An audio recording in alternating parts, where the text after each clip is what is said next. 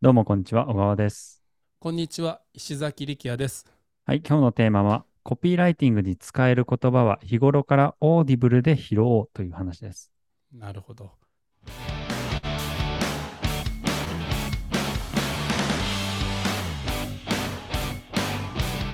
はい。小川さん、 Audible から拾うんですか？そうです。石崎さん、 Audible 1日どのぐらい聞きますか？えー、多分あの、 Audible のうんアプリ開いたら出てくると思うんですけど、多分1時間とか2時間ぐらいじゃないですか？もうそうですね。多分朝支度してる時とか、顔洗ってる時とかと、夜寝る前じゃないかな。うーん。うん。だいたい1時間前後ですね、僕は。僕はチャリ乗ってる時と、えーうん食器片付けてる時ですね。結構食器片付けるの時間かかるんですよね。うーん。あの食器洗い機に突っ込んだりとか、食器洗い機の中のものをあの並べたりとか。だいたい倍速、3倍速ぐらいでしたっけ？石崎さん。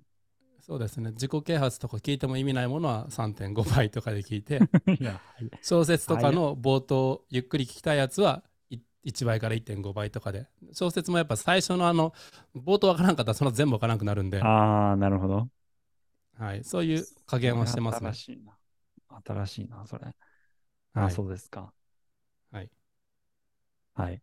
で、えー、まあ、石崎さん、すごいいい言葉をたくさん、こう、レターの中で使ってるなと思って、ある時聞いたら、ありがとうございます。はい。やっぱり日常からそういう言葉を集めてますよね。読書しなうんがらっ、あるかて言ってまししたよねある。かもしれないですね。はい。うん。で、やっぱりわざわざ読書する時間は僕ら取れないじゃないですか。現代人ははいというか。いろんなことやってるんで。はいなので、そういう Audibleで聞く。まあ、うんそれも、まあ、ビジネス書でもいいんですけど、結構小説から拾ってくること多くないですか？石崎さん。うん、ありますね。ありますよね。